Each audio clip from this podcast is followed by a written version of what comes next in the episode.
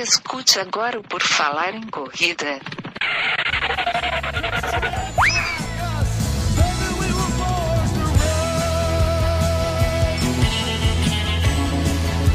Are you ready to run?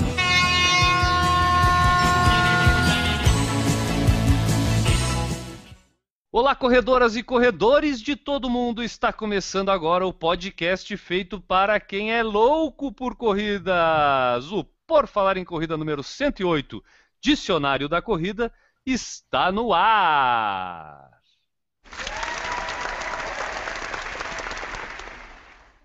Para participar desta edição do podcast mais descontraído, inconsequente, delirante, irreverente, responsável e mais do que centenário do mundo das corridas, hoje com o apoio de Aurélio, dicionário da língua portuguesa, temos ele, o cara que sabe onde colocar a crase, o arroba Augusto. Tudo bom, Enio? Tudo bem, eu sei mesmo onde colocar a crase. Eu fui eu que dei a dica do cartaz do treino de Angelina Rancho Queimado para tirar a crase porque estava errada lá. Sempre lembrando que estou treinando com Adriano Bastos, o site é adrianobastos.com.br barra assessoria e a nossa frase, super tradicional, é o único lugar onde o sucesso vem antes do trabalho é no dicionário. É. De todas, de todas, essa é a melhorzinha até agora. Ah, mas você recebeu o elogio de Newton Generini, isso é, um difícil. privilégio. Agora é a galera precisava do aval, precisava da assinatura de Newton Generini. Newton, bem-vindo a este podcast sobre termos que os corredores utilizam. Tudo bem, Newton? Boa noite, Guilherme. Boa noite, Enio. É um prazer estar aqui mais uma vez tentando falar um pouco de bobagem. Cadê o careca? O Careca, como a gente está gravando num dia diferente, hoje aquele cara chamado Maurício Geronasso, vulgo o Careca da corrida, Tá enchendo a cara. É, ele deve estar fazendo a degustação de alguma cerveja, né, para poder amanhã, Dia dos Pais, amanhecer bem, bem de ressaca. Mas ah, ah, ele hoje não vai participar da nossa, dessa edição. Hoje seremos só Enio Augusto, Newton Generini e eu, que sou o Guilherme Preto. Mas quem quiser saber mais também sobre a Rede Por, falar em corrida de comunicações e todos os seus integrantes, pode acessar lá o nosso site, o porfalarencorrida.com. E lá você vai encontrar técnica de corrida de Haile Gebrselassie em câmera lenta, nosso guia de corridas com mais de 20 corridas e as colunas do Enio e do Maurício. Além disso, temos nosso mailing list, onde você pode se cadastrar para receber por e-mail as atualizações do site, lembrando sempre de ativar o e-mail de confirmação. Tem o Snapchat do Por Falar em Corrida, o usuário Falar em Corrida que eu uso para mostrar as coisas que eu faço e do podcast. O Correr Vicia, que é o que o Guilherme utiliza, e o M Geronasso, que é o que o Maurício utiliza. Tem também o PFC no Viber, você envia a hashtag Por Falar em Corrida pelo Viber para o número 110800 0800 e ajuda o Por Falar em Corrida a ter um grupo aberto no Viber. É isso aí. A gente gosta muito do contato de todo mundo, né, Enio? Muito das pautas, dos assuntos que a gente aborda e que a gente fala aqui no, no Por Falar em Corrida, acabam vindo dos contatos que a gente recebe aí de quem ouve, de quem nos escuta de alguma forma, seja por MP3, seja por sinal de fumaça, ou até pela televisão, pelo YouTube, de qualquer forma, as pessoas nos assistem, escutam o que a gente fala e gostam de mandar aí para nós alguns comentários, alguns relatos. Quem quiser fazer isso, pode fazer lá pelo Fale Conosco ou também lá na postagem desta edição do podcast, no porfalarencorrida.com, pode ir lá nos comentários e deixar o seu comentário. O legal de deixar nos comentários da postagem é porque outras pessoas que também têm alguma coisa a falar sobre o assunto podem ler a sua mensagem e querer responder para você, não somente eu e o Enio aqui, é, de repente, respondendo as perguntas e os e-mails de vocês, né, Enio? Exatamente, lá pode ter uma interação maior, não só da gente respondendo, né, como toda a audiência. De repente a pessoa coloca alguma coisa lá, alguma outra e daí acaba tendo uma interação sobre o assunto que fica, às vezes, até melhor do que só uma simples resposta nossa por e-mail. É isso aí. Entre em contato, seja por e-mail, fale conosco ou lá nos comentários das postagens no site, né? No site. Eu já ia falar no YouTube não, no site. Antes de começar a falar sobre os termos utilizados pelos corredores, pela tribo dos corredores, vamos falar um pouquinho sobre as notícias desse mundo das corridas. Bom, a primeira notícia que a gente tem hoje aqui é recorde é na Golden Four. Etapa de São Paulo tem recorde de concluintes, Enio.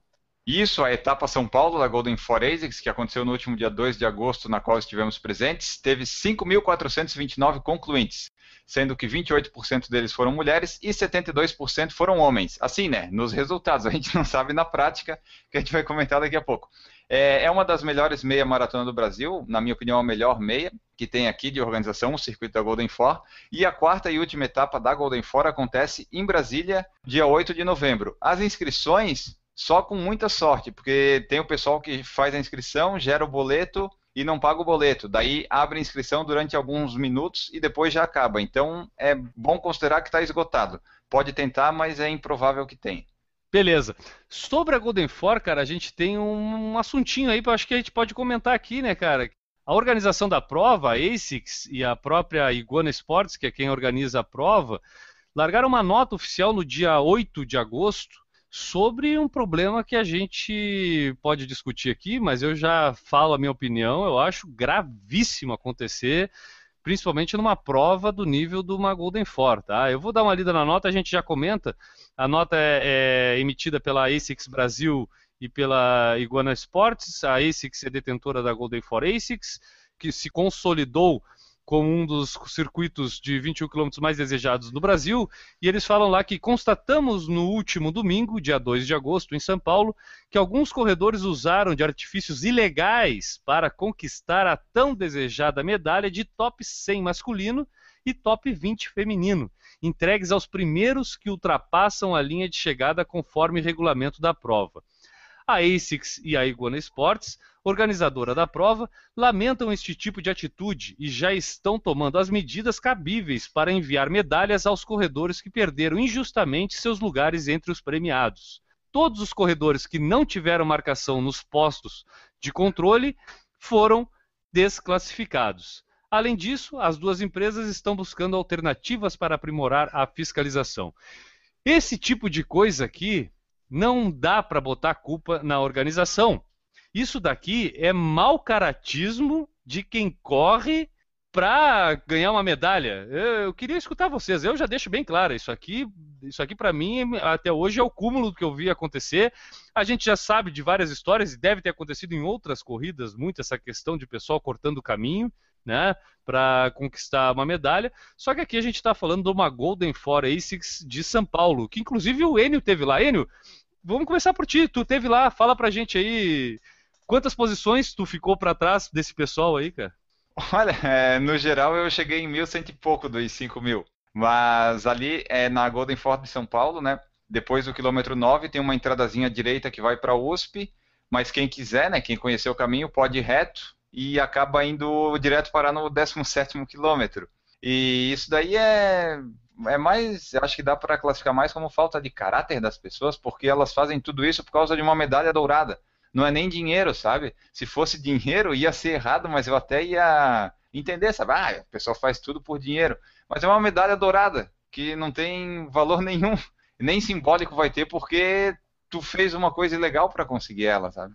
É. O nosso assunto aqui não é política. Mas eh, eu vou perguntar para o Newton. Newton, é, é, meio sintomático a gente viver num país agora que está tentando combater a corrupção e a gente vê aí pessoas anônimas, entre aspas, é, cometer esse tipo de crime. Isso é um crime, não dá para chamar de crime isso, Newton? Não, é, é, para mim é. No mínimo de falsidade, né?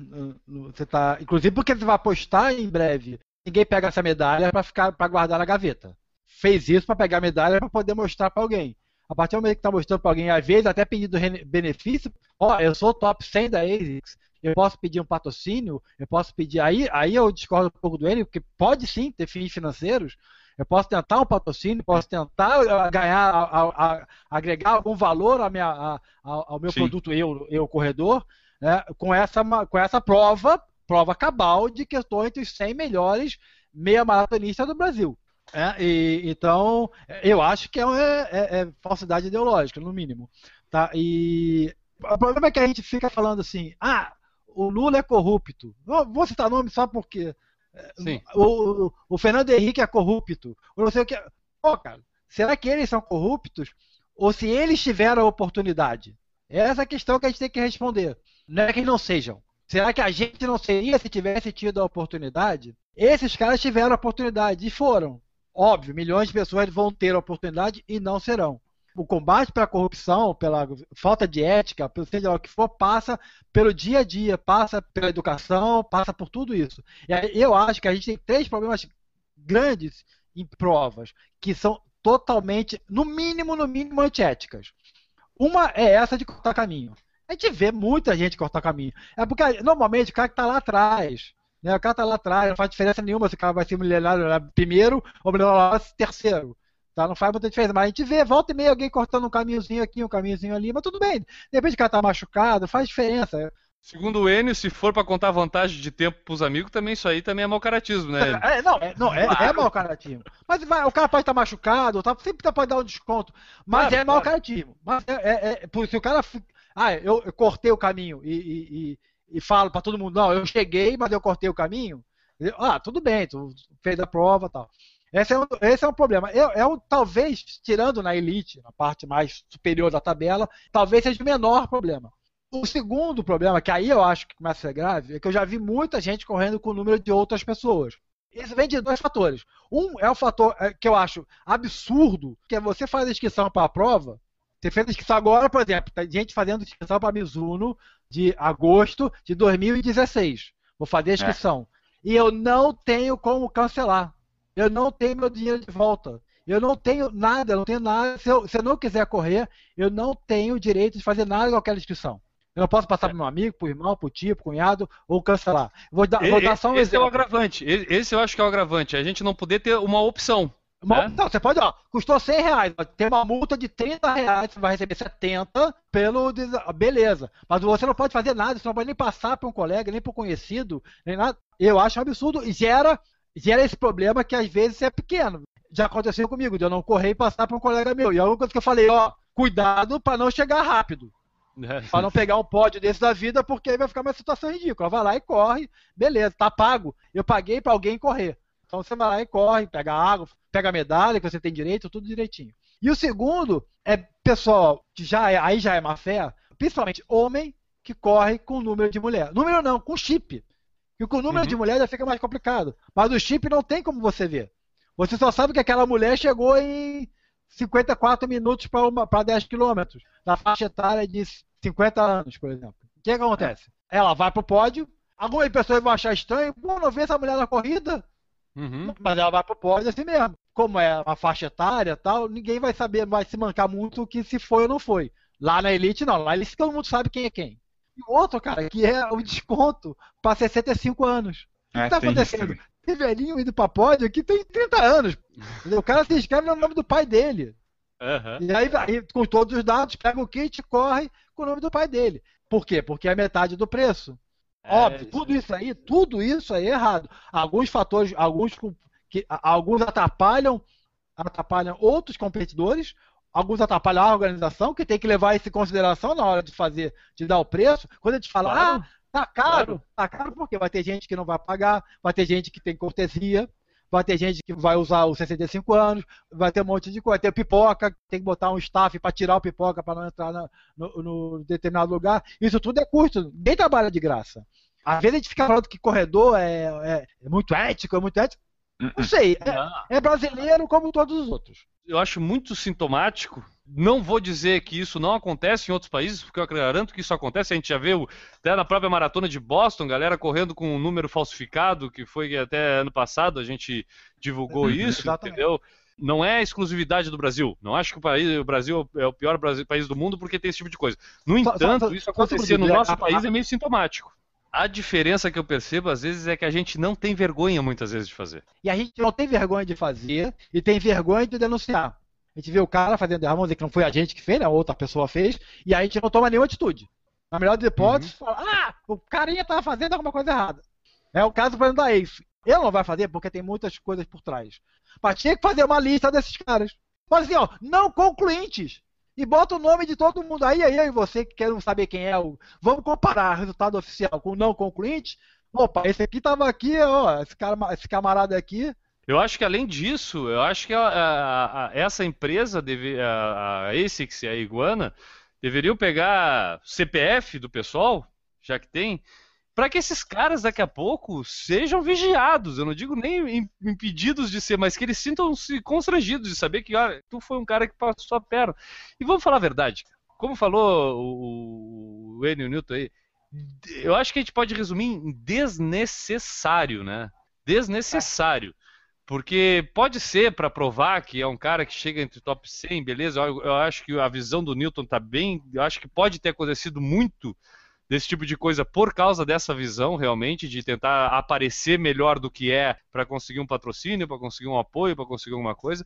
Mas é desnecessário. É desnecessário. Vai treinar mais, vai, vai respeitar o teu limite. A gente, a gente vive ostentando aqui no mundo das corridas a questão da superação, do bater meus limites, de ser isso. E aí, pô, tu tem que presenciar esse tipo de situação numa prova do tamanho de uma Golden Four Racing São Paulo, né? É não. constrangedor. Eu acho que dá uma brochada no mundo da corrida aí ver esse tipo de coisa acontecer. Eu não sei vocês.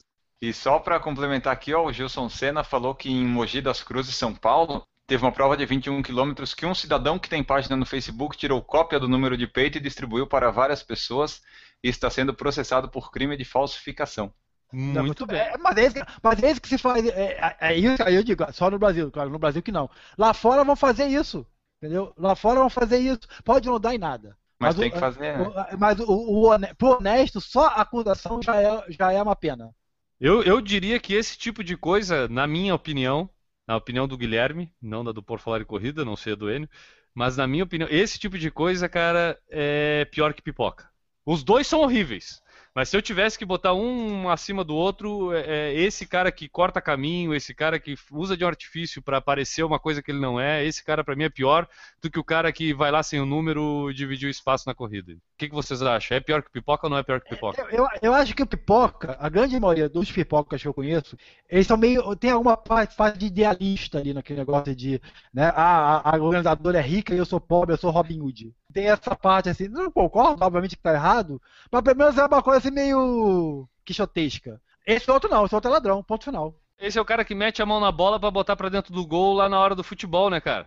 E depois bate panela na sacada. Depois bate panela na sacada. Com certeza tá no Facebook reclamando da corrupção. Bom, ficamos estão lamentando esse tipo de atitude aí que aconteceu lá na Golden Four aí, de São Paulo. Lembrando bem, a organizadora não tem culpa nenhuma, isso é mau caráter de quem correu mesmo. Você quer ser um samurai? A Mizuno Uphill 2016 terá sorteio de vagas e novo desafio. Mas eu perguntava a produção aqui, Enio, não era Ninja Runner, agora virou samurai? É porque eu não sei de onde é que surgiu o ninja ali da Mizuno Uphill, né? Não sei se é ninja porque escala. Aí se você completa a prova, você é um ninja runner. Aquelas frescuras de corredor, né?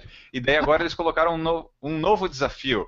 Que daí tu vai correr 25 km no sábado de manhã e 42 km no sábado à tarde. Aí você ah. se torna um samurai. Oh. Tu é um louco, tu tem que ser internado. Porque não, serve, não é só 25 e 42. É 25 e 42 subindo. O 25 são os últimos 25, né? Oh. É.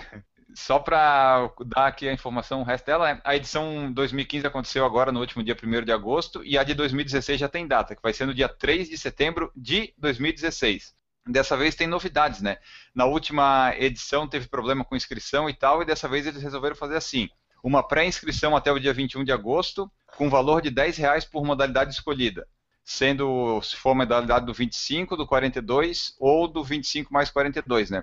Todo esse dinheiro arrecadado na pré-inscrição vai ser destinado para a Associação Bom Jardinense de Turismo, fundada com o objetivo de desenvolver, estruturar, organizar e divulgar o turismo na Serra Catarinense. Bom Jardim da Serra, que é o topo da Serra do Rio do Rastro, fica na cidade de Bom Jardim da Serra. Isso. Daí, além da maratona, como a gente falou ali, vai ter uma prova de 25 quilômetros e também o desafio Samurai, para quem pretende correr os 25 quilômetros e os 42 no mesmo dia.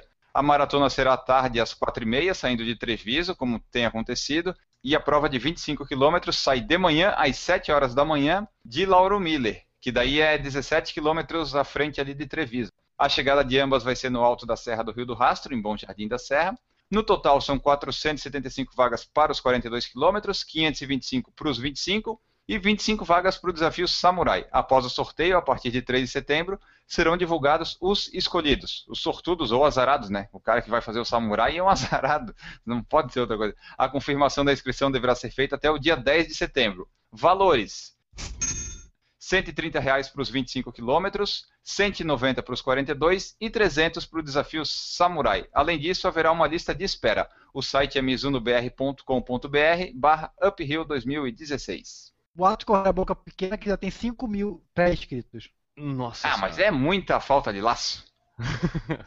Cara, eu fico, eu fico muito feliz de ver uma prova desse nível ter surgido aqui no interior de Santa Catarina. É um lugar que não é de fácil acesso, assim, né? É, fica na região de Criciúma ali, né? Que seria a cidade maior da região. Mas, mas, eu fico feliz pra caramba de ver um desafio desse tomar uma proporção de nível nacional. Eu acho que isso vai chegar a nível internacional, tá? Uhum. É, aqui no nosso estado, eu acho legal, né, Newton? Tu aí que, que acompanha as corridas há bastante tempo aqui de Santa Catarina, é interessante. Quando surgiu, eu não imaginava. Até a primeira edição foi 50 participantes, né, cara? Então, é, é, é, foi muito bem feito todo esse trabalho de marketing para criar essa vontade e o desafio se tornar desse tamanho que ficou, né, Nilton? É, a, a Mizuno abraçou, né? Eu, eu recebo muito pré-release deles. Ele, eles abraçaram essa, essa corrida. Né? Assim, meados de março já começa a vir um monte de coisa. Toda semana vinha um pré-release dele de alguma coisa que estava acontecendo na corrida. Eles abraçaram mesmo. É um desafio interessante para quem é maratonista, tal. É um desafio interessante. Tem que treinar, galera. Tem que treinar muito. São 42 quilômetros da prova e são os últimos, os últimos 17 quilômetros são de subidas íngremes. Tá? E o 8, é, os últimos 8 são os piores, né? E os, os últimos 8 são de, pelo que eu vi, 99,9% a não ser pessoal mais de elite mesmo, é caminhar e rezar para subir. É legal porque atrai uma multidão para um local que não tem muita coisa. É, é, legal a serra, mas a serra é passagem de um lugar para outro. Então leva essa galera aí você vão ter algo em torno de mil participantes, que eu fiz a conta aqui rapidamente. Isso leva, no mínimo, no mínimo, mais mil familiares, uma mulher vai junto, às vezes mais um pouco mais de criança, mais mídia, mais staff, mais um monte de coisa. Então leva umas 4, 5 mil pessoas para a Serra numa época. Setembro, então, que é uma época que até o inverno mesmo já, já foi, né? já está no final do inverno. Então é bem legal para a comunidade, para a corrida. E acho que a Mizuno deu uma bola bem dentro, cara. E para quem vai, Pro corredor. Porque a região lá, eu, eu trabalhei, conheço bastante aquela região, cara. Ela não é uma região com atrativos turísticos muito grandes, mas é uma região com uma cultura bem interessante. Além de alguns atrativos é, naturais, como a própria Serra do Rio do Rastro ali, é um lugar lindo, lindo, lindo, lindo mesmo de se conhecer. As cidadezinhas ali têm a tradição italiana, Uruçanga, Nova Veneza, é, próprio Criciúma. Tem uma cultura legal para quem é de, de outros lugares que não conhece o sul do Brasil, ali tu vivencia bastante isso. Eu, eu acho um lugar bem interessante e tem que dar os parabéns lá para o Bernardo Fonseca, que é quem trouxe essa ideia aí e trouxe para Santa Catarina esse evento muito legal aí. Ali foi uma bola dentro, como o Nilton falou, até porque é um lugar que não tem muito o que crescer dessa prova. Eles não têm como colocar, sei lá, 3, 4 mil pessoas lá, porque eles têm que fechar a serra lá e vai dar problema. Então sempre vai ter esse limite de inscritos e sempre vai ter essa demanda que o pessoal que vai acaba postando bastante nas redes sociais e tem aquele apelo todo. Eu acho que ainda vai, vai render bastante. Eles criam sempre esses novos desafios, né? Acho que a tendência é crescer ainda mais um pouco. Mundial para chinês ver. Campeonato Mundial de Atletismo de 2015 será realizado em Pequim? Exatamente, o Mundial vai acontecer de 22 a 30 de agosto lá na China, em Pequim. As competições vão acontecer no Estádio Nacional de Pequim, o mesmo das Olimpíadas de 2008, e o Brasil vai levar 48 atletas, 29 homens e 19 mulheres. A expectativa da CBAT, a Confederação Brasileira de Atletismo, é de que os atletas obtenham as melhores marcas pessoais e atinjam um maior número de finais. De acordo com a entidade, o Mundial de Pequim é uma prévia para a Olimpíada do Rio. Cara, é, a expectativa da CBAT acho que é meio óbvia, né, Newton? É triste, é triste, né, cara? É triste. É realista, né? É realista na realidade, né? Mas é triste. Porque ela não fala não, em momento algum medalha. Não, né? A realidade da CBAT é, não, é, é triste. Eu tô dizendo a expectativa que eles têm aqui. Não, que é de, expectativa. Mas... as melhores marcas pessoais e atingem o maior número de finais. É, não, apenas a expectativa deles é realista. Porque podia é, chegar aqui e falar assim, queremos chegar com 5 medalhas de ouro, 9 de prata, sim, sim. 52 de bronze, e chegar aqui com uma de bronze do salto triplo, sei lá. Então, é isso aí. É... Esse, esse é o, o atletismo brasileiro. Enquanto isso, a, o, os quenianos, a Federação do Quênia mandou só o Wilson Kipsang e o Denis Kimeto para o Mundial de Atletismo na maratona. Bom, quem quiser acompanhar essas notícias aí que a gente acabou de falar aqui e deixar sua opinião, de repente, é, sobre esses assuntos, pode acessar lá o nosso site, como a gente já falou, o porfalarencorrida.com e deixar a sua opinião lá. A corrida, assim como qualquer outro esporte, tem seu vocabulário específico. No dialeto próprio da corrida, temos aquelas palavras ou expressões que não fazem sentido nenhum para quem não corre. Nessa edição, teremos um dicionário em forma de áudio, né? Você vai poder ouvir o nosso dicionário na qual falaremos desse universo de palavras utilizadas pelos corredores em provas e treinos. Cara, como o nosso podcast é escutado por corredores que já não são tão iniciantes assim, né? É, talvez muitos termos aí a maioria já tenha escutado, né? Mas a gente vai dar uma revisitada em, em termos comuns e termos talvez não tão comuns né, do mundo das corridas. Como, por exemplo, se tu chegar e falar sobre altimetria da prova para alguém, o que, que tu está querendo dizer para essa pessoa? Ele? Eu estou querendo falar do gráfico ou mapa com relevo do percurso da prova. Onde que vai subir, onde que vai ter descida, essas coisas. E se eu chamar a pessoa de amador? Amador não é uma coisa ruim. Amador somos nós, que corremos por correr, sem ganhar dinheiro para isso. A gente vai lá por vontade própria. Inclusive a palavra amador, ama, né, amador, eu é. já escrevi sobre isso lá no meu post, para mim ela é uma composição de amar a dor, né? Porque o profissional, Sim. ele ama a vitória, né? A gente, a única coisa que a gente pode amar mesmo ali é a dor, né, Nilton? Com certeza, e chega, e sempre chega. É, isso aí. Outra palavra que só corredor conhece aqui, segundo a nossa produção, é aquecimento. não é que só corredor conhece, mas a gente usa bastante, né? O aquecimento não, né, é importante. Não, não, Newton não, Nil, Enio, tu não usa muito, né? Não, aquecimento sim, alongamento que não. Aquecimento ah. sempre. Eu, Inclusive agora, não tem alongamento na lista. Vamos desmascarar agora a produção aqui. Newton Generini. Quantas vezes tu viu o N Augusto aquecendo antes de uma prova? Nunca. Muito obrigado, pode continuar. Isso é, é lenda. Ah, então, o aquecimento é a etapa inicial né, de uma sessão de treinamento que prepara o corpo para os exercícios mais intensos. Geralmente é composta por uma caminhada ou trote leve. Então é aquela coisa que a gente finge que está fazendo antes de correr para perder o medo da corrida. É, para preparar o motor do corpo, sabe? A começar a funcionar. E as assaduras, Enio? Assaduras, essas daí polêmicas às vezes, acontecem quando a pele raspa excessivamente contra o tecido da roupa ou contra a própria pele. O suor produzido durante a corrida também contribui para o aparecimento de futuras irritações, vermelhidão e ardência. A principal assadura que eu tenho é no mamilo, quando eu esqueço de colocar o band-aid. E as tuas assaduras, Newton? Eu tenho nas coxas. Nas coxas? Nos entrecoxa? É coxa. É coxudo. é coxudo. Ah, eu já tive assadura, mas em chuva, cara. Por causa da fricção da camiseta, mesmo nos mamilos também, que nem N. Mas normalmente em corrida normal, assim, eu nunca tive assadura. N, o que, que é o, o atleta de elite que a gente fala? O cara é o cara que tem mais dinheiro, assim, na corrida? É o cara que tá com a grana? É o cara, é o atleta de elite esse? É, não necessariamente está com a grana, né? Mas geralmente ele está lá na frente vencendo as corridas e subindo no pódio. É aquela, aquela pessoa que tu vê na corrida e tu sabe que vai estar tá lá entre os cinco primeiros. Ah, então é o cara que é rápido, não é o cara que tem dinheiro, então. É, e que na corrida não dá muito dinheiro, né? Não adianta. A corrida não dá muito dinheiro, mas ela cobra. Por isso que muita gente justifica ser o bandido, ser o pipoca. Eu acho que esse aqui é o termo que é aquele. Esse aqui sim que se tu usar com quem não corre, a pessoa não vai entender o que tu está falando. Mas entre os corredores é um termo que se tu escuta de longe, tu já sabe o que, que o cara quer falar, né?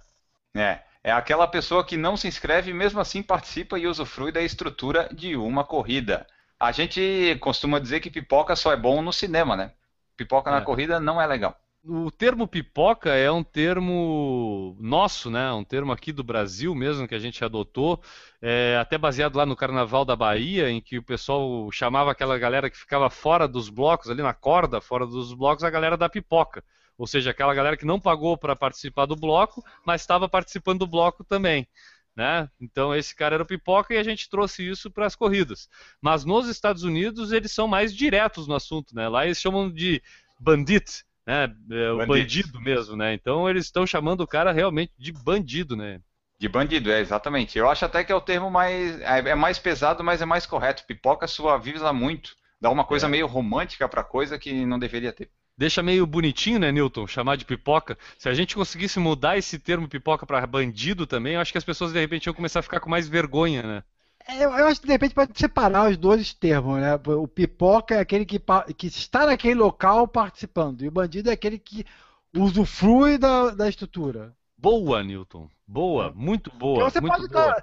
eu- Eu já participei de pipoca, entre aspas, por exemplo, é muito comum você faz uma corrida e você fecha a, a rua. Enquanto o último não chega, a rua está fechada. E você Sim. pode usar aquela rua, aproveitando que ela está fechada para aquele evento, você pode usar aquela, aquela rua para correr. Claro. Né? Isso, isso, é muito comum aqui, aqui na- no, no centro com a beira-mar. Isso é muito comum. Porque Eu- eu- na, maratona eu- vão ser 5 horas de, de, de, de beira-mar fechado. Então você pode correr. Só não precisa atrapalhar os outros. Como, por exemplo, o teu caso, tu mora eh, próximo à beira-mar, é o local da onde, onde tu treina, e aí num domingo de manhã tu tá aí, não, vou pra. Pô, tá fechada a beira-mar pra uma corrida, eu vou ter que sair daqui pra correr no outro lugar. Não, tu vai correr ali. A questão é como tu vai te comportar nessa corrida pra se tu Exatamente, ou não. né? Então, faz todo sentido. E gostei da tua sugestão. Gostei da tua sugestão de a gente criar um- um, eh, uma diferenciação entre o bandido e o pipoca. Né? Aham. Deixar o pipoca, amenizar um pouco a barra do pipoca, pipo- e começar. eu, assim, ó, o pipoca não vai sair lá na elite, por exemplo, não vai sair na frente, vai sair lá atrás. Lá Entendeu? atrás, Com os amigos dele, um ou outro conhecido, às vezes com a mulher para dar uma força para a mulher que está correndo. É, é- é um pouco romântico. Vamos estar mostrar assim, pipoca tem um romantismo envolvido. É. né? E o bandido não, o bandido tem, ah, a organizadora ganha muito dinheiro, não sei o quê, e todo O mundo ganha bandido muito é aquele dinheiro. cara que faz questão de cruzar o porte de chegada e se É. puder pegar uma medalhinha sem ninguém perceber, ele Exatamente. ainda vai lá pegar, né? É, E Exatamente. de dizer que correu sem pagar. É. Ainda, ainda vai, depois- ainda, é, detalhe, ainda vai postar dizendo que correu sem pagar. Exatamente. Esse é o bandido. né? É bandido. Bem-vindo ao termo bandido no mundo das corridas. Outra coisa que a gente costuma eh, escutar, principalmente quando a gente está naquela fase de evolução ali, é a tal da biomecânica. O que, que é isso, Enio? Seria, por exemplo, o motor de uma árvore? É a biomecânica, é isso? Acho que não é bem isso. Ó. É a ciência que estuda o mecanismo locomotor dos seres vivos e permite aos atletas analisar e corrigir a postura e os movimentos para melhorar a performance. É, quando a gente tá lá no bate-papo, né, Newton? E tipo, pô, se eu conseguir. é, Ou então chega o teu treinador pra ti, pô, cara, tu dá uma melhoradinha na tua biomecânica, tu vai conseguir ter um aproveitamento melhor da tua energia. Mais ou menos nesse sentido que a gente usa esse termo, né, Newton? Sim, é é a forma de, de correr, né? A elevação de joelho, calcanhar para trás, etc, etc. Olha quem chega no estúdio agora no meio da edição, né? Isso aí provando o nosso amadorismo aqui no Por Falar em Corrida. A gente tem os participantes que chegam do nada. Assim, a gente anuncia que ele não vai participar e no fim o cara aparece no meio da. Bem-vindo, Maurício. Tudo bom, Maurício? Boa noite, pessoal. Desculpe o atraso aí, só que eh, o Alambique estava a melhor companhia do Alambique do que de vocês essa noite. É, A gente está percebendo um pouco de delay na tua transmissão. A tua voz está meio arrastada. Tu tem como melhorar um pouquinho a transmissão do- da tua internet aí pra gente, Maurício? Não, não tem. Isso é culpa do, da, do- da situação Só tomando etílica do caboclo. Só o banho molhou? gelado resolve. Molhou a transmissão aí? Molhou a internet? Totalmente molhado aqui. O grau etílico do caboclo não tá fácil. Ah, então tá, então explica pra gente uma coisa, Maurício. O que que é a, o que que significa a palavra caixote no dicionário dos corredores? Dos corredores não sei, só sei que eu tô num caixote agora que. Eu ajudo, sei, eu ajudo, Guilherme. Maurício. Ajuda aí. O caixote refere-se àquelas situações na largada em que os atletas ficam rodeados e não conseguem imprimir desde o início o ritmo que pretendiam. Geralmente acontece nas corridas maiores, né? Tu sai muito atrás ou ali no meio e acaba ficando preso entre um grupinho de corredores e tu não consegue sair para fazer o teu ritmo. O Newton, que é um cara que sempre larga lá, na- lá atrás, lá na corrida, né? No linguajar popular aí, larga dos boxes. O Newton, ele é um cara que deve enfrentar bastante esses caixotes aí durante as corridas, né, Newton? Cara, já, já fica uma vez que eu não conseguia passar, tinha umas 5 ou 6 senhoras correndo lado a lado. O que tu vai fazer? Relaxa e aproveita. Teu tempo já era, meu amigo. A próxima palavra é, de repente, ela pode indicar o que significa, mas a pessoa pode não saber o que que é. O que que é a canelite, Enio? É aquela dor na canela que o pessoal que começa a correr, geralmente, ou que aumenta muito a intensidade, começa a sentir. A gente falou ela, inclusive, no PFC 97. E o que que é o carb loading? É uma estratégia utilizada por atletas em atividades com duração acima de 90 minutos, corrida, maratona aquática, ciclismo, travessia e triatlon, com o objetivo de aumentar as reservas de glicogênio nos músculos. E o que, que é o core? O core é a região que engloba quadril, abdômen e lombar, considerada centro de estabilização e de produção de força do corpo. Eu achei que É. era corrida mesmo. É, É, é, é, é correr sem, sem um R, É. sem um R menos. Eu achei, que era o Errado, pessoal, eu achei que era o pessoal de Curitiba falando corrida. É, é, como eu falo, Newton, você core? Lá em Curitiba o pessoal corre muito, né? Ah, aqui a gente corre bastante. É, mas aí o N veio com essa história aí de engloba quadril, abdômen, lombar, né, cara? Vai, começa a desfazer o nosso vocabulário aqui, né? É, não deixa de falar que engloba tudo corrida, né? Desidratação. Quando um corredor fala que está desidratado, o que, que ele quer falar, N?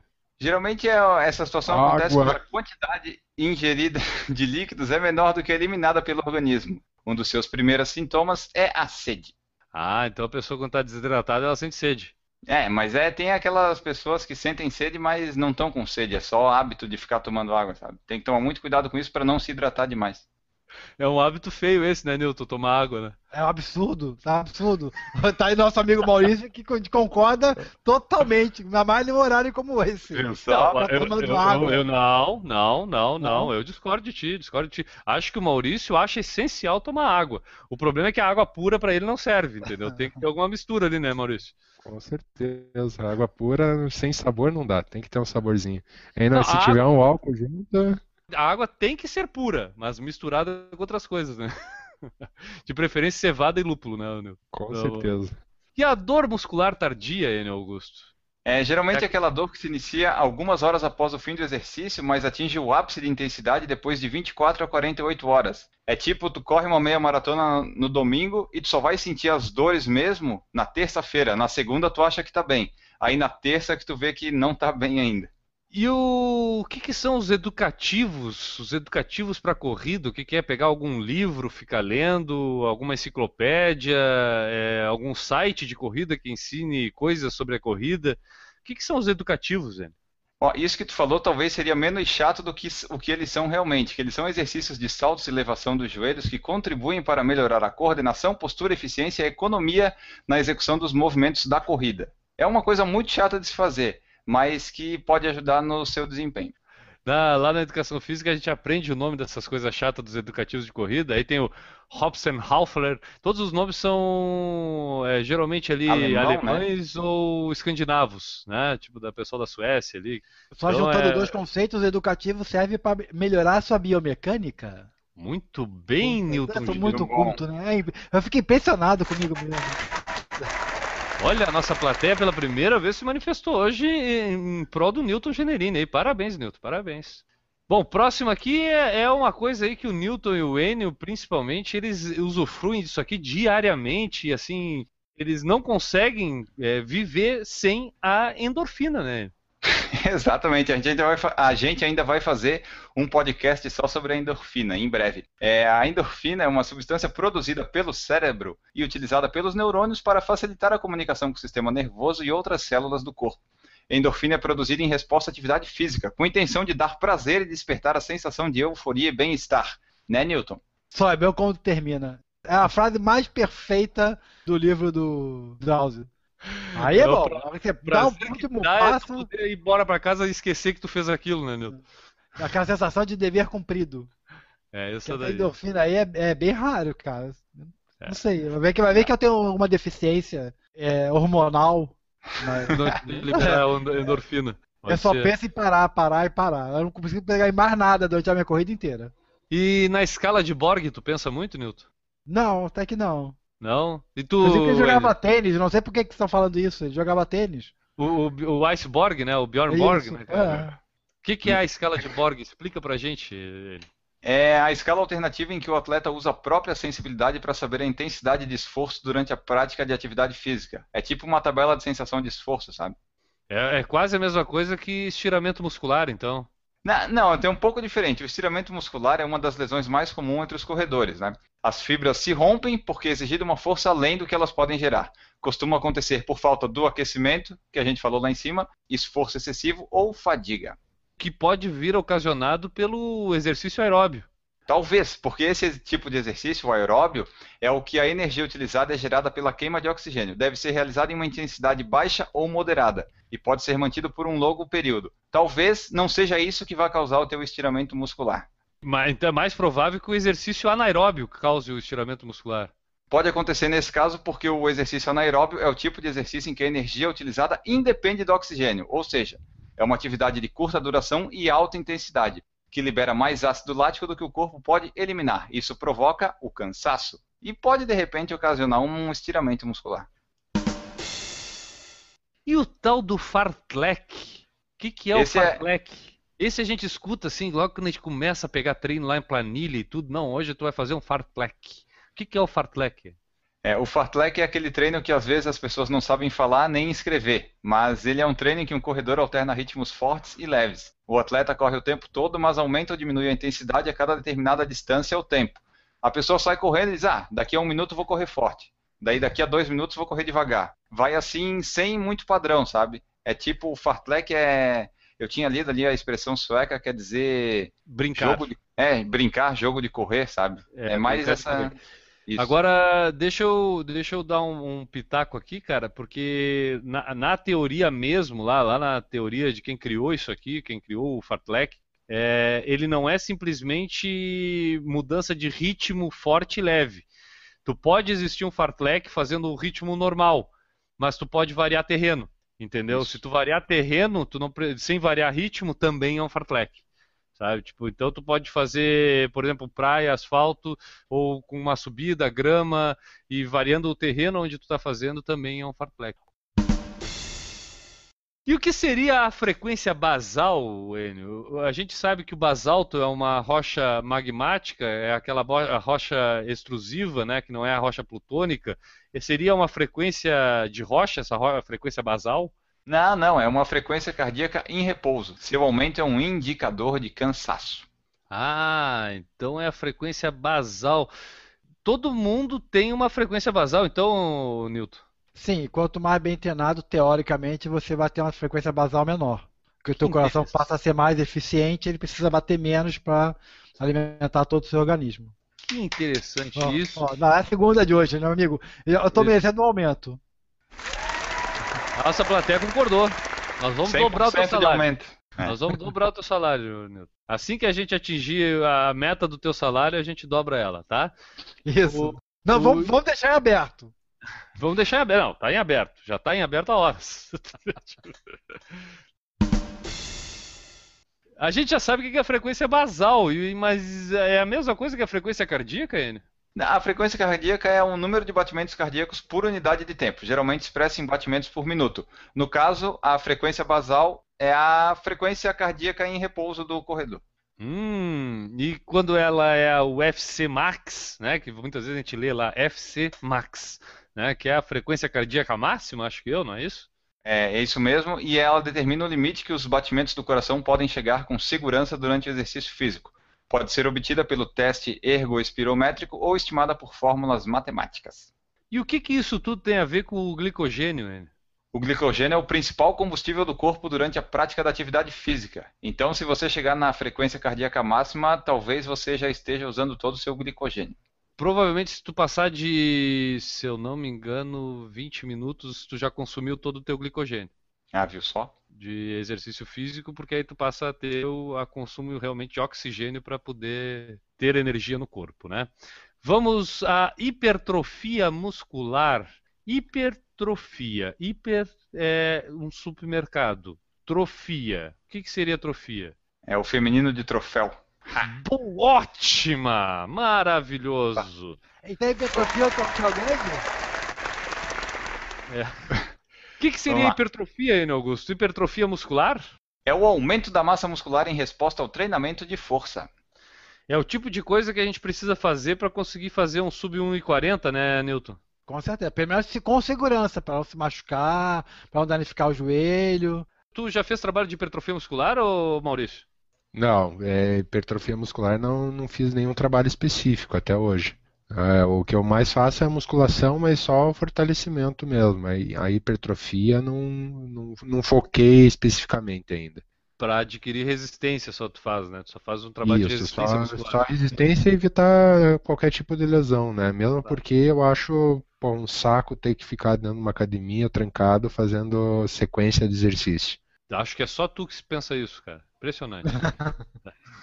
Iene, o que, que é o intervalado? É, seria, por exemplo, um programa de um canal de YouTube? Intervalado? Talvez, talvez o nome do exercício tenha vindo de lá, né? Vai saber. É um treino em que o atleta corre em intensidade alta durante determinado tempo ou distância e faz um intervalo entre um tiro e outro. É, Esse intervalo pode ser uma caminhada ou ritmo bem leve, um trotezinho. Um intervalo entre um tiro e outro. Isto é o que a gente pode falar, o que a gente quer falar hoje no podcast, né? Por exemplo, tu tá na rua, conversando com, a- com um amigo, né? E aí passa alguém do teu lado e escuta tu falando, não, vou fazer um intervalo entre um tiro e outro. Não, melhor, o cara pergunta assim: qual foi o intervalo entre um tiro e outro? Melhor, muito melhor. Fala, polícia, polícia! N. Augusto, lactato, ácido lático. Isso seria, por exemplo, aquelas, aquelas pessoas que correm, que têm intolerância à lactose. Então as pessoas têm que se preocupar com o lactato durante a corrida, é isso mais ou menos? Eu antes achava que tinha a ver com o chocolate da lacta, mas não tem nada a ver. É um resíduo metabólico produzido pelo organismo quando uma pessoa se exercita além do limiar anaeróbio, causa fadiga muscular e diminui a capacidade do corpo de absorver oxigênio. Eu achava que tinha a ver com a Via Láctea. Limiar, limiar aeróbio, limiar anaeróbio, limiar de lactato. Que que é o tal do limiar, que tem tantos termos com limiar no nosso dicionário de corrida? Vamos lá, vamos dissecar cada um deles rapidinho aqui. Ó. O limiar é a frequência em que ocorrem mudanças cardíacas que alteram a fonte de energia usada pelo corpo. O limiar anaeróbio L1 é a faixa de frequência cardíaca em que o atleta passa a fazer o exercício aeróbio.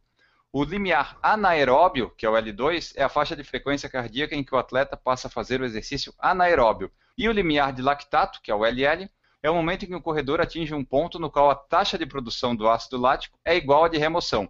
Qualquer intensidade a partir disso vai dar início ao processo de fadiga. Sensacional. Por falar em corrida, também é cultura. E ciência, né? Podemos dizer que também é ciência.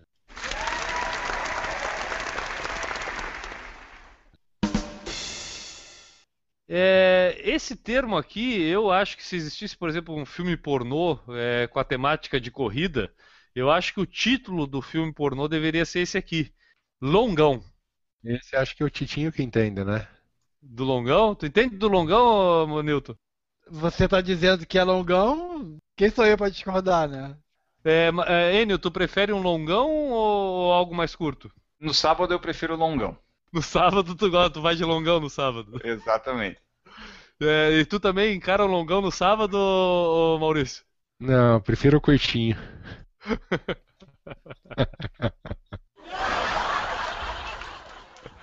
Fala pra gente o que é o longão na corrida, Enio. Então, longão nada mais é do que o treino mais longo da semana, aquele em que Ufa. você faz a maior quilometragem da semana. Temos aqui três termos que começam com M, né? Mas é, são o macrociclo, o mesociclo e o microciclo. Que, que é isso, minha cara produção do Por Falar em Corrida, Enio Augusto? Tudo tem a ver com a periodização. O macrociclo é o ciclo mais amplo, que engloba 100% do treinamento. Já o mesociclo é o ciclo médio, que engloba de 3 a 4 semanas de treinamento para um objetivo específico. E o microciclo é o menor ciclo da periodização, que engloba uma semana do treinamento para um objetivo específico. Então é isso aqui que o nosso treinador lá, quando planeja a- a- os treinos, né? No teu caso aí o Adriano Bastos, quando ele planeja os treinos, é nisso que ele basicamente pensa, então, né? É, eu acredito que sim. eu espero muito que sim. Espero muito que sim. Beleza. Agora vem um termo aqui que eu conheço bastante. Esse aqui eu posso falar catedraticamente, até porque sou engenheiro civil formado, então eu posso falar muito sobre muro, né? Muro é aquela coisa erguida na divisa de terreno, geralmente, para dividir. É isso, né, Enio? É disso que a gente está falando, né? Pode ser isso também, ou pode ser a marca em torno dos 30 km da maratona. Após o muro, a sensação de esforço é tão grande que alguns assemelham isso a correr de encontro com uma parede. Esse termo aqui a gente escuta bastante aí do pessoal que já está de saco cheio de correr, né? É, é, um jeito de dizer que o cara já está de saco cheio. É o overtraining. O overtraining ele ocorre quando o atleta força muito os seus treinos. Os sintomas são parecidos com as consequências naturais de um treinamento forte mas são crônicos e causam uma queda no rendimento. O corpo perde a capacidade de se recuperar das sobrecargas sucessivas e entra em pane. É aquela coisa, tu corre, corre, corre, não melhora, não melhora, não melhora e acaba indo uma bola de neve. Daí tem que parar e começar tudo do zero para a coisa regularizar. Até para evitar o overtraining, é que a gente recomenda o pessoal sempre seguir o acompanhamento de um treinador capacitado, né, cara? Porque geralmente quando a gente recebe essas planilhas, elas é, vêm pensando em que a gente não encare esse overtraining. Mas mesmo assim, quem treina com assessoria e tudo, também tem que ter essa percepção do seu próprio corpo para que uhum. ela possa também avisar o seu treinador, olha, cara, eu acho que a gente está um pouquinho pesado, vamos pegar leve, porque senão daqui a pouco. E geralmente as lesões que são causadas pelo overtraining são lesões de uma cura mais lenta, né, cara? Porque são algo que demorou para tu formar e é demorado também para tirar, né? Eu acho que é mais ou menos isso, né, Nilton? é importante o que você falou. O atleta dá feedback para o seu treinador do que, que ele está sentindo. Porque o treinador faz o planejamento, mas quem sente meio amador ou o que está acontecendo é o atleta. O melhor que seja o treinador, sem esse feedback, ele não consegue é, fazer o, atingir o seu ápice, talvez. É, e, um, e, um, feedback consciente, eu diria, porque eu vejo muita gente dar feedback para treinador, mas está sempre bem. Está sempre tudo bem, tudo maravilhoso. Não, fui bem para caramba, essa semana os treinos estavam ótimos. E na verdade a gente sabe que muitas vezes não é assim, né? Então, às vezes, um, um, uma dorzinha que teve lá no meio da corrida, ou um mal-estar, uma azia, alguma coisa, vale a pena tu avisar o teu treinador, porque isso pode ser um sinal de overtraining, né? É mais ou menos por aí, eu acho. Sim, é, tem, tem um, um feedback fidedigno, também não adianta ficar inventando. Pacer, coelho ou ritmista, tudo aí voltado pro ritmo, né? Isso, é a pessoa que serve de referência para os demais corredores que pretendem alcançar determinado ritmo ou tempo. Tu vai lá, tu bota uma camiseta lá 4,30 minutos por quilômetro e sai correndo e o pessoal daquela corrida específica vai e te segue para fazer aquele tempo determinado. Aqui entre nós temos aí o pacer mais famoso das corridas da Track Field em Florianópolis, né? Verdade. Newton Generini, pacer a mais A modéstia me impede de concordar com vocês. Ah, que lindo. tu sente orgulho de ter esse, esse, esse nome Pacer atrelado à tua pessoa, Newton Generini? É, é, eu acho que é uma das coisas mais legais que eu faço em corrida é ser Pacer. Ser Pacer eu recomendo, para quem nunca foi Pacer, ser Pacer algum dia de alguém. Algum amigo, algum iniciante que corre um pouco mais lento do que ele. Combinar com a pessoa uma estratégia e puxar ela para atingir aquele objetivo que às vezes ela acha que não conseguiria. Cara, eu a prova que eu fiz o meu melhor pacer, é, meu melhor ritmo, é, na, numa prova eu fiz sem querer, encontrei o Gabriel Gadotti, né, conhecido aqui de todos nós, na, no meio da prova, e aí ele começou a botar pilha pra gente correr, no fim ele começou a correr mais rápido por causa minha, e eu tava correndo mais rápido porque ele tava correndo mais rápido por causa minha. Então, tipo, ele tava correndo os dois num ritmo acima do que a gente podia, mas se, garanto que se não tivesse um ao outro, nenhum dos dois tinha feito o ritmo que fez e no fim foi o meu melhor ritmo em corrida até hoje na foi nos 8 quilômetros, na Pag Menos deu 4,30 por quilômetro, alguma coisa assim, foi o ritmo que eu consegui naqueles 8 quilômetros lá.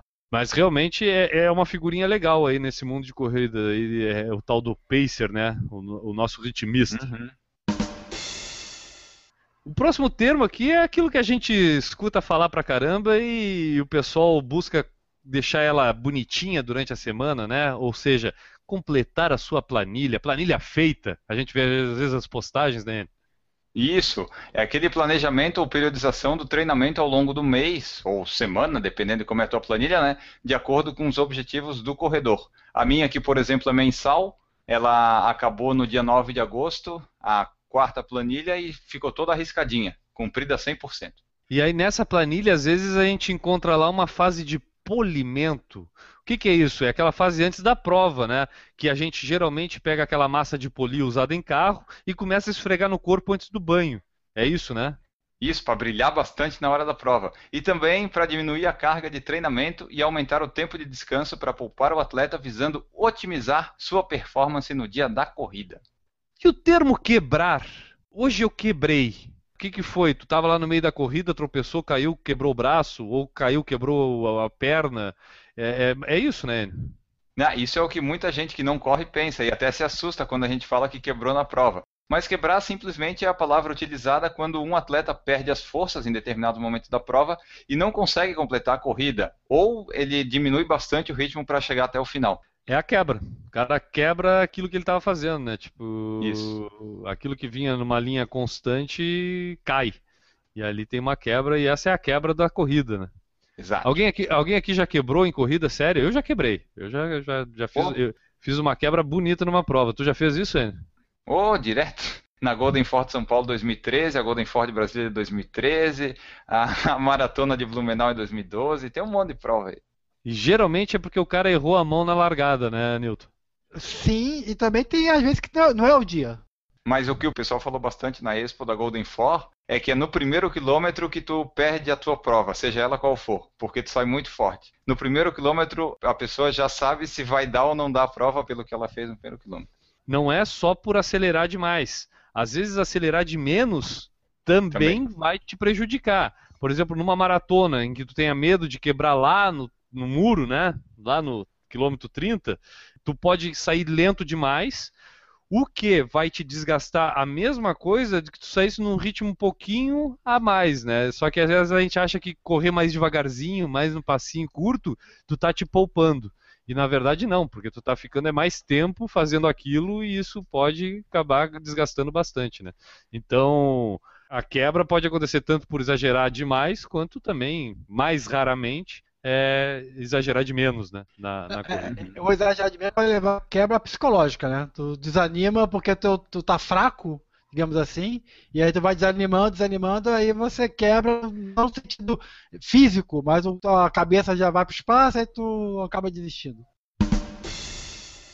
Os próximos termos aqui são a recuperação ativa e a recuperação passiva, Ele Augusto. Isso, a recuperação ativa é aquele momento entre um estímulo e outro durante o treino, geralmente nos tiros, em que o corredor se mantém fazendo exercício, um trotezinho entre o intervalo. Já na recuperação passiva, é o corredor fica parado. Tu dá aquele tiro, para e depois dá o tiro de novo. Eu achei que isso tudo tivesse a ver com regenerativo, mas não tem, né? Não, o regenerativo é um treino de baixa intensidade que funciona como um descansativo para o corpo. Normalmente ele é feito no dia seguinte, é uma atividade de alta intensidade, aquela prova que tu fez e tal, e ajuda a evitar lesões musculares e a possibilidade de overtraining. Pode incluir também outras atividades, como nadar, pedalar ou até mesmo caminhar de forma leve. Então no regenerativo eu tenho que cuidar muito com o meu pace. Isso, o seu ritmo, o seu pace, que é o ritmo que o corredor imprime durante uma prova ou treino. Geralmente, para quem não corre e não sabe, né, é medido em quilômetros por minuto. Pode ser medido também em milhas por, por minuto, né? A pessoa faz a sua, a sua quilômet- a sua- seu pace em milhas por minuto, assim como a gente faz quilômetros por minuto também, né? É, lá nos Estados Unidos é, é só milhas, né? Dá até confusão para quem vai lá e não não está acostumado. E no regenerativo a gente tem que cuidar com a rodagem. Isso, porque a rodagem é aquele treino de corrida com distância variável e ritmo constante com intensidade leve ou moderada. Ela pode estar no regenerativo, né? Só que geralmente a rodagem é aquele treino que tu faz entre os tiros, sabe? No, naquele dia mais leve que tu tem, ah, tem que correr só uma hora de rodagem. Tu vai bem tranquilo que é só para fazer volume mais. E o cara que é runaholic, o que, que é o cara que é o runaholic? Tá aqui no meu dicionário aqui.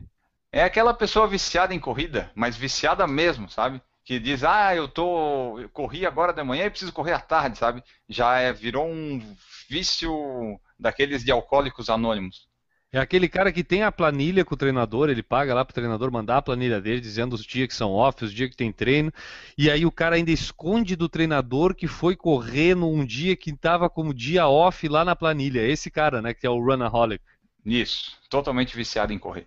Esse cara gosta muito de fazer o split negativo, né? O split negativo que nada mais é do que aquela banana split com menos banana, é um split negativo. Né?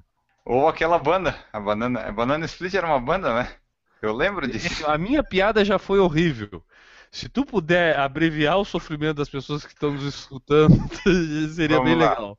O split negativo, o negativar, é fazer a segunda metade da corrida mais rápida do que a primeira. Isso daqui é o, é o mundo ideal, é o que todo corredor sonha: começar num ritmo e terminar num ritmo melhor ainda. Eu vou dizer uma coisa para vocês aqui, que com toda a modéstia que me é peculiar, é, eu acho que em todas as minhas corridas que eu já fiz, acho que em torno de 40 corridas ali, eu acho que só em duas eu não fiz split negativo. Todas as minhas corridas eu consigo sempre fazer um, um split negativo. Mas antes que me critique, é claro que eu uso aquela velha manha, né, que tu também faz sempre aí corre bem menos do que tu pode na primeira metade para depois poder fazer o split negativo na segunda metade. É mais ou menos assim que se faz o split negativo, né? É, o, esse é o método que é, nós usamos, que nós não temos capacidade para começar num ritmo bom e melhorar, né? Mas o pessoal que faz ele decentemente começa num ritmo já forte e melhora. No nosso caso, tem que começar mais devagar, porque senão não tem jeito. Senão não consegue split negativo nunca, né? Não. E o tempo run, né? É um termo que a gente até começou a ouvir mais recentemente aí, o tempo run. É, seria algo, por exemplo, a pessoa ter tempo para correr? Também, ela tem que ter tempo. É um tempo em que o atleta percorre uma distância pré-determinada em ritmo contínuo e intensidade moderada a alta. Então é, é, entra naquela lista nossas aí que nós já falamos do fartlek, já falamos do intervalado, agora nós estamos falando aqui do tempo run, né? Então ela entra junto Isso. aí nessa lista. Exatamente, faz parte da, do treinamento, né? Que tem rodagem, tem tiro, fartlek e tudo isso. Beleza, então é mais um tipo de treino aí na nossa lista. E o teste ergoespirométrico, Enio? O que, que é o teste ergoespirométrico? Isso é importante para a pessoa correr? Ah, ela é um exame que mede os limiares, o VO2 máximo e alguns outros parâmetros importantes para a prática de atividades físicas. É, na prática vai ser um monte de numerozinho que para ti não vai dizer muita coisa pro teu treinador, talvez diga alguma coisa. O Mas Maurício, eu acho que é um cara que é o, é o nosso recordista de testes ergoespirométricos é, aqui. O Maurício fala com propriedade. No meu caso, eu já faço esse tipo de teste para verificar se durante a prática do exercício físico eu não tenho nenhuma alteração quanto ao batimento cardíaco. Então, o meu médico analisa mais essa questão, no meu caso, agora não me pegou a questão, eu não sei se é em todos os casos, claro que ele deve verificar, mas no meu caso ele verifica com mais frequência se durante toda a prática do exercício físico eu não tenho nenhuma alteração quanto aos batimentos, tá? Que nesse, nesse caso vai constatar que eu estou com algum, algum problema é, cardíaco. Então nesse teste, além do consumo de oxigênio, a gente mede o nosso batimento cardíaco e a nossa pressão arterial durante o exercício. E a gente é colocado naquela esteira e aí é submetido a esforço crescente, né? A gente vai aumentando a intensidade do esforço, inclinação, velocidade ali durante o exercício e vendo a resposta do teu corpo. Trail running. O que é o trail running? Corridas em montanhas, trilhas, desertos ou qualquer tipo de terreno que seja acidentado. E o treino contínuo? O que é o treino contínuo? É um método de treinamento em que o atleta corre sem intervalo de recuperação, podendo variar a velocidade com característica progressiva, regressiva e variável, ou simplesmente manter constante. É sair correndo a 5,30 e ficar a 5,30 até o final. Diferente do treino específico, então. Isso, o treino específico é realizado em percursos com altimetria e temperatura semelhantes às da prova, para que o atleta se acostume com as características que ele pode encontrar no dia da corrida. E o cara, quando é um cavalo, o cara acaba aprendendo o que é o trote na corrida, né? Né, se o cara Geralmente... é um cavalo na corrida, ele não faz trote. Eu achei que era o que a gente passava na faculdade, quando passava é, tem no várias... Que piada boa! Tem várias, tem várias piadas com o trote. Mas então, o trote é uma corrida em ritmo leve e agradável, em que a frequência cardíaca se mantém estável, por isso é possível realizar o exercício por um longo tempo. Que acaba te deixando no vácuo. Não, vácuo é outra coisa. O vácuo é tipo tu ficar atrás de um corredor para evitar o vento, essas coisas. Daí tu economiza energia e passa ele no final. Ninguém vai fazer a piadinha da, do vácuo? Eu achei que era o marido da vaca. Ai, meu Deus do céu, nós estamos cada vez pior. E a velocidade crítica aí, né, Augusto? Tu atinge muito. Tu atingiu lá a tua velocidade crítica lá no, na Golden Forest em São Paulo? A velocidade crítica, antes de eu comentar da minha, do meu desempenho, é a máxima velocidade que o corredor pode manter por um período indeterminado de tempo. Lá na Golden Fore eu atingi a minha velocidade crítica, mas ela foi uma velocidade mais lenta do que eu queria que fosse. E agora vem o que a gente vinha comentando ali um pouco antes, o VO2 máximo. É o volume máximo de oxigênio que o corpo consegue consumir durante o exercício físico. É um indicador de potencial de um atleta e pode ser melhorado com os treinos, mas cada indivíduo possui seu limite natural.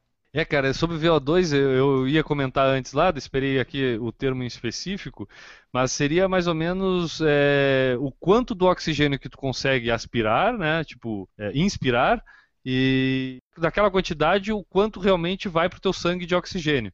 Entendeu? Então o teu corpo tem que estar tá capacitado a absorver o máximo de oxigênio possível. E as zonas alvo? O que, que é a zona alvo? é tipo, o cara vai para uma cidade diferente. O cara tem que saber aonde é a zona, né? Para aquilo ser o alvo dele, é mais ou menos isso. Pelo menos a zona eleitoral, né? Se o cara for um cara sério e casado e não fizer essas coisas, né?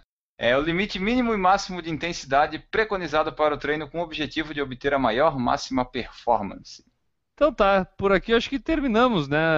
Temos, ah, a gente tem algumas siglas, né? A gente tem algumas siglas aí, algum que também são utilizadas. Geralmente tu pode ver lá, por exemplo, eu postei recentemente aí depois da minha cirurgia de que agora eu vou de novo em busca dos meus PBs.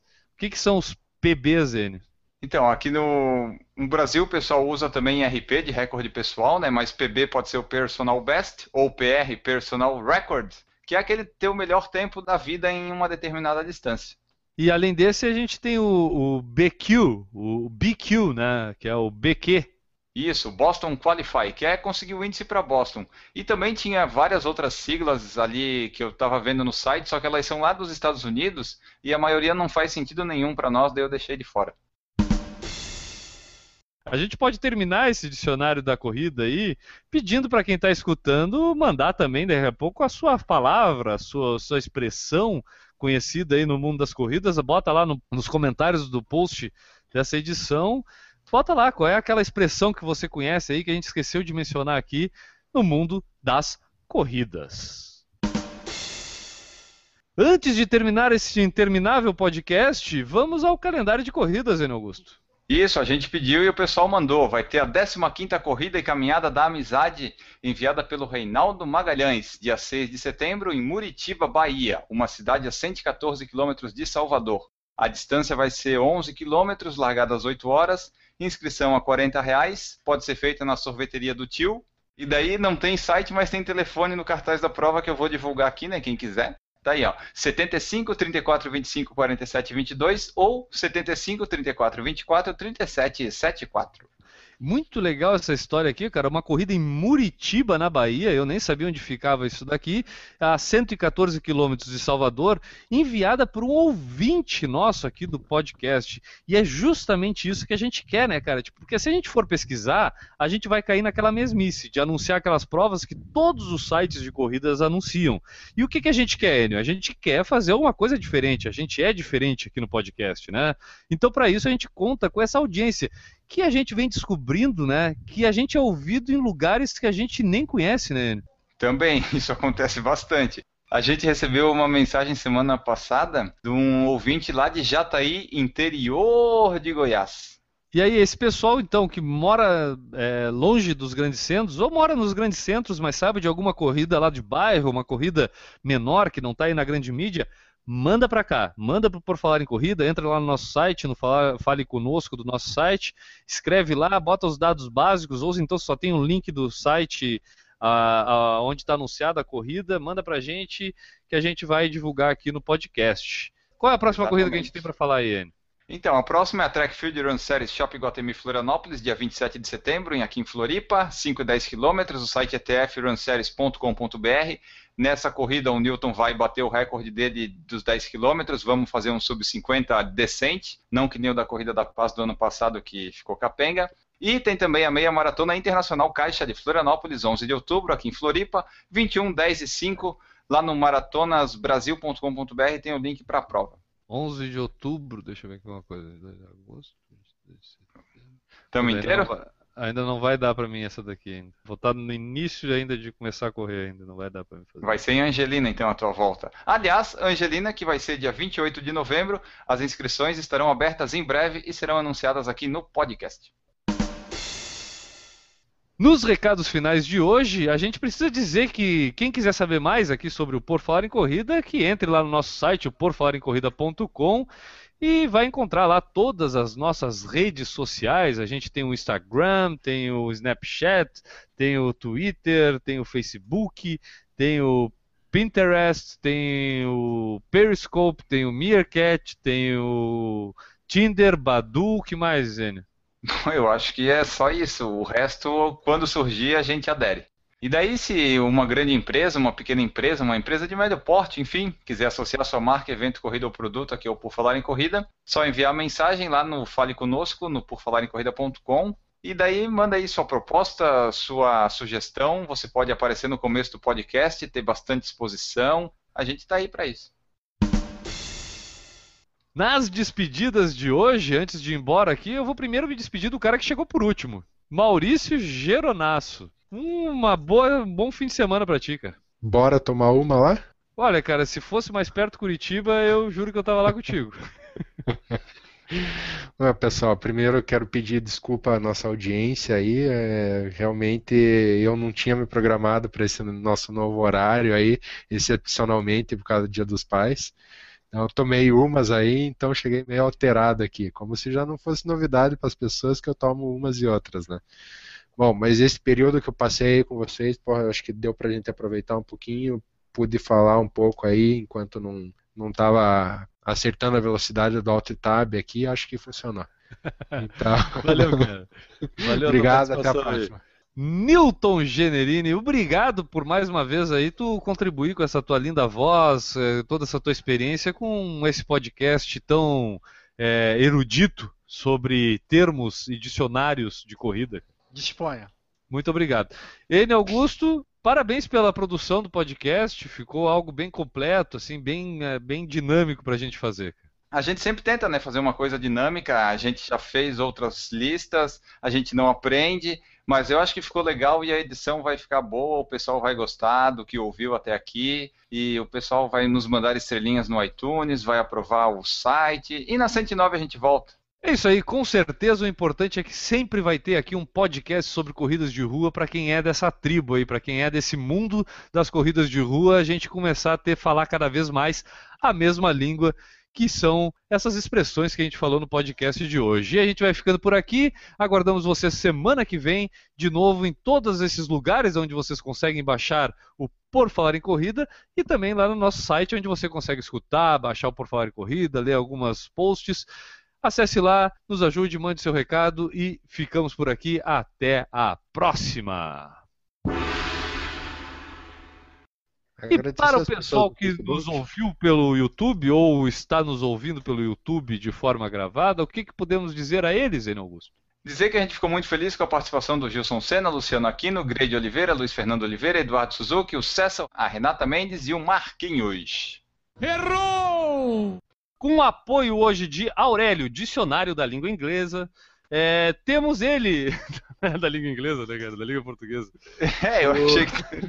eu achei que era um xiste. Vamos lá, deixa eu fazer de novo. Errou! Para fazer essa edição do podcast mais desesco... Ah, sempre a segunda é pior. Errou! E entrou, entrou careca. Opa! Para ah? tudo, para tudo. Vamos começar do zero. Entrou um careca assim direto, sem nem preparação nenhuma. Entrou um careca direto assim, ó, nem, nem, não tem nem vaselina. Mas esse, esse, é o pessoal que está contribuindo com o Patreon pra gente, que está participando assim ao vivo? Esses ouvintes estão sendo chamados agora? É, eles estão quicando por aí.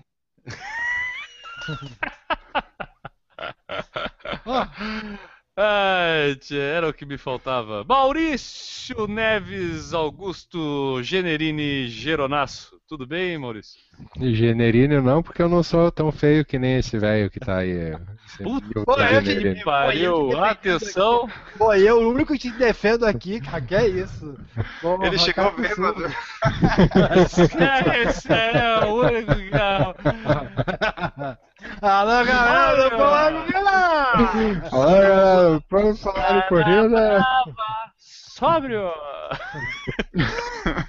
Errou! O que, que tu quer fazer com o Maurício, o, o, o, ele? Não, vai ficar assim. essa frase solta aí, hein? Vai ficar assim? Então tá, eu vou fazer Vai, só que ele vai. chegou aqui. Ele vai chegou aqui, ele vai che- ele chegou aqui, chegou aqui. Vamos lá. Deixa eu perguntar pra vocês, é, eu acabei de abrir o roteiro, acho que eu vou voltar pra tomar um chopp lá, que vocês estão. não chegou nem na metade ainda. Já houve essa discussão ah, pré- pré- pré-início de dicionário, houve uma pequena discussão, mas o editor, o editor ganhou. na canelita ali, eu vi que tem 15 páginas pra baixo ali, eu vou, vou Se a tomar gente focar no roteiro e fizer, não vai demorar. Se a gente ficar conversando entre, vai demorar. O, edi- o editor tá bravo, cuidado, Maurício, ele pode demitir. O editor tá, tá avesso a críticas hoje. Vamos lá. Vamos lá. Hoje Não, eu tô agora muito tá se mostrando, né? É, o Ga- o cara ficava no Snapchat lá, só se fotografando e acha que é o centro do universo. O problema é que Ah, ele eu te mostrei O pior, o pior, o pior, o pior, o pior do Snapchat, o pior que o N tá fazendo no Snapchat. Ele terminou o Snapchat hoje, pelo menos o último que eu vi, imitando o Sérgio Rocha. Foi? Eu não, eu não lembro. Ele, não, não, não, não, não vem te fazer. ele. Te faço velado. Tu Não, eu acho que forma. não, acho que foi o, o penúltimo, acho. Acho que foi o Tu penúltimo do treino de inverno. O, o- o Capitão Caverna do Sérgio Rocha, tu imitou. Igualzinho. Ah, foi do treino de inverno, tá. Foi. Minha homenagem Sim, a é, ele. do, do treino de inverno. Fez igualzinho o Sérgio Rocha. Errou! Na hora, o cara que tá passando do teu lado pega o telefone e diz que é lá 190, né, 190. Maurício? Maurício? Tá vivo? Faleceu? Ele tá com o microfone Não, desligado. Não, agora ele tá ligado aqui, aqui demorou pra chegar teu som aqui pra mim. Tá. Não, Mas tu escutou? Tu não escutou? não, não, não escutei, não escutei. Azar, passa Não, pro próximo. vai, vai a merda, então. O- Agora tu escutou, né? Claro. Tá. Errou! Ah, não, vamos passar esse aqui, né? Pode ser. Porra, musculação é foda, né, cara? Tipo, pô, é tá de sacanagem comigo, né? Não, pode pular, não tem problema. Errou! E, Enio, tu, tu deu feedback pro teu treinador sobre a Golden Ford de São Paulo lá? Sim. Sim.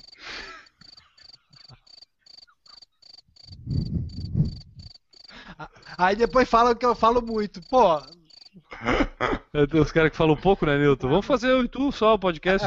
Nilton. eu bate bola. É, o bate-bola. É, vamos lá. Errou! Eu, depois do podcast de hoje, eu vou ganhar o troféu Piadinhas do Gugu, né, cara? Mas tá bom, tá legal. O pessoal tá elogiando no YouTube. Ah, só imagino os elogios. Tem, aliás, tem mensagem no YouTube aí? Quer botar alguma no meio aí? Não, o pessoal só tá falando aqui que tá morrendo de rir do Maurício, fantasiado de palhaço. O Eduardo Suzuki falou que esse é o melhor pior ao vivo. E o Luciano Aquino falou que tá show, galera. Então tá, obrigado. Vamos lá, vamos continuar fazendo as piadas infames. E tu, Maurício, te balança mais aí de bozo aí que o pessoal tá gostando. Tá? O Maurício pode até Oi. dormir que ninguém vai perceber. Tá bonito o Bozo aí. Tá? O, Bozo, o Bozo fazia os programas Cheroline, né, cara? Tipo, Ah, ele tava com a endorfina sempre lá em cima. tava Tô sempre na na onda, tô na onda, tô na onda. Total, por isso que as crianças ficaram tudo desse jeito que são nessa geração. Errou! Ou milhas por minuto, né, Maurício? Desculpa aí, eu tava lendo o, o roteiro ali e acabei da... Acabei Fico com o dormindo. microfone desligado aqui. Não, eu tava, tava tentando ler o roteiro pra ver quanta coisa que faltava ali, porque eu já tô com Já sede tá de no novo, fim, já cara. tá no fim. Não entendi. Passa pra próxima. Posso. Acho que a participação do Maurício vai ser só no final, lá no Errou, né? Vai, bastante. Eu É. vou bater meu recorde pessoal. O N vai ser meu coelho. Ele não sabe ainda, eu tô avisando agora. A Trek tem 10. Tem. Tem. A Trek. Então ele vai ser meu pacer. E aí eu vou fazer treino de tiro. Ó, A- eu a- só consigo correr até 47, 46 minutos, tá? Menos que isso eu não vou conseguir ser teu coelho. Você se preocupa não.